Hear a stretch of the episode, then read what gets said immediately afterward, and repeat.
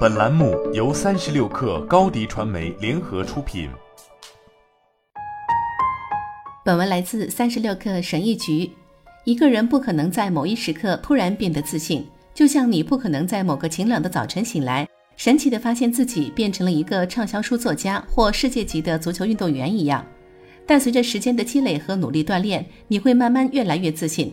以前我是一个极度缺乏自信的人，现在我几乎可以和任何陌生人交谈。这不是一夜之间发生的，而需要多年的积累。我在变得自信的路上有多年的惨痛教训和可怕的经历，后来终于顿悟并得到了自我提升。当然，你可以欺骗自己变得自信，但这种自信气球在最轻微的针刺下就会破裂。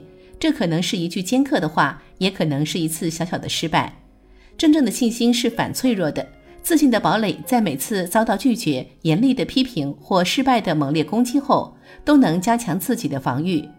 纳西姆·塔勒布解释道：“反脆弱性超出了韧性或稳健性，韧性能让你抵御冲击并保持不变，而反脆弱性能让你变得更好。虚假的自信是有害的，虚假的自信与某种形式的确认联系在一起，在大多数情况下来自别人的评价。”当你承认自己不够自信时，你就会被驱使去建立自信。但是虚假的自信呢？舒适的谎言不会让你变得真正自信。当气球爆炸的时候，你会比原来更没有信心。我们的大脑是一台证据称重机，有利的证据越多，不利的证据越少，你对某事就越有信心。反思一下你最自信的事情，你就会明白其中的道理。我对一对一和小团体互动非常有信心。但公众演就不行。我在公开讲话的时候会心砰砰直跳，舌头打结，汗流浃背。为什么呢？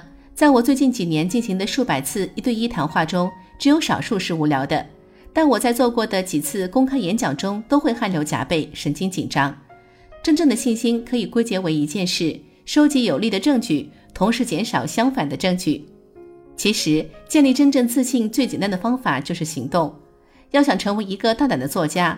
要写大量的东西，走出去和陌生人交谈，让自己更自信；锻炼身体，保持体型，让自己身体保持健康状态。你做的越多，成功的几率就越大，你收集的证据也就越多。自信不是一种你能让自己想有就有的状态，而是一座需要努力工作的纪念碑。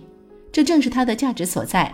正如罗斯福所说：“世界上没有什么值得拥有或值得做的事。”除非它意味着努力、痛苦和困难。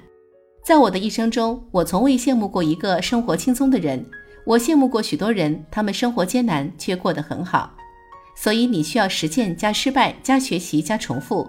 事实上，一旦你爱上了做这件事，你获得的自信也就是水到渠成了。好了，本期节目就是这样，下期节目我们不见不散。